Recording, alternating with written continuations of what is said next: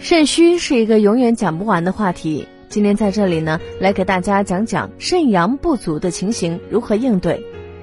这个症候太过普遍，为人熟知。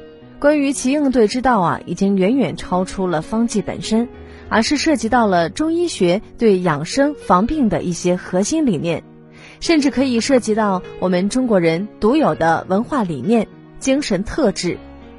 来看一下这个配伍吧。干地黄二十四克，蜀玉、山茱萸各十二克，泽泻、茯苓、牡丹皮各九克，桂枝、附子各三克。它源于《金匮要略》，创制者乃是张仲景。可以说，这是张仲景先师留下的为数不多的补肾阳的方子。它能干啥呢？就是改善肾阳不足的症候。咱们对中药有所了解的人知道。桂枝、附子，这不都是温阳补阳的吗？适应症就是由于肾阳不足所致的四肢不温、小便不利或尿频、舌淡胖、素有猥泻之疾、精神疲惫、身体酸乏无力、持脉沉细等。不过这里有两个要点，我们必须搞清楚。如果搞不清楚啊，就相当于糟践了仲景先师的一片苦心。第一个。你看啊，这里面虽有桂枝和附子这样的补养药，但是用料很轻；相反，甘地黄这样的补阴药用量却多出来很大一块。明明是补肾阳的方子，补阴的成分却为何这么重呢？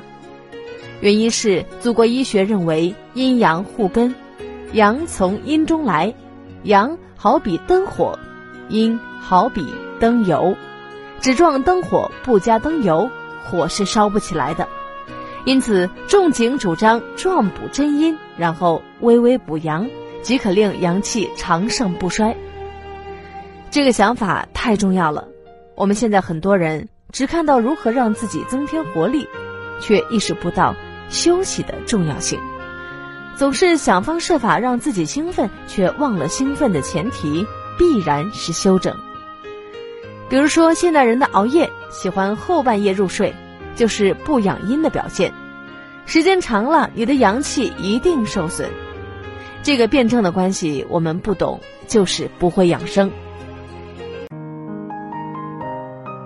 如果大家在两性生理方面有什么问题，可以添加我们中医馆健康专家陈老师的微信号：二五二六五六三二五，免费咨询。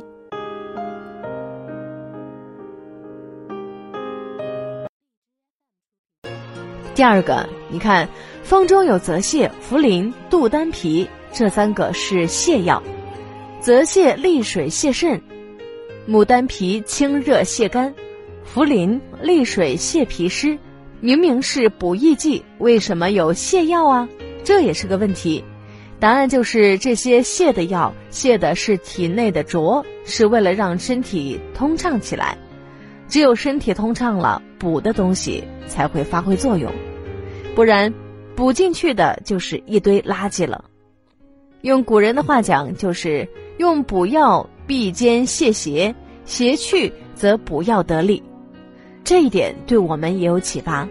我们常想，我身体虚了，天气冷了，吃点羊肉什么的补补吧。你得思考一下，你的身体通不通啊？我认为，你吃这一顿大补的东西之前呢，必须得有适当的运动，得大小便通畅，得心情愉悦，得有一点饥饿感。你身体通畅了再去补，就是说补之前必须要通。从这个意义上讲，通也是补。故而我主张，我们当代人一定要有适当的运动。另外，对于我们讲的还不够清楚的地方呢，大家可以查看我们的朋友圈，在节目下方留言评论。继续来说方子的事儿，通过运动出一点汗，舒活经脉和筋骨，令二便通畅。这样一来，你吃什么都补，吃什么都香，对不对？补阳之前必先补阴，补益之前必先通畅。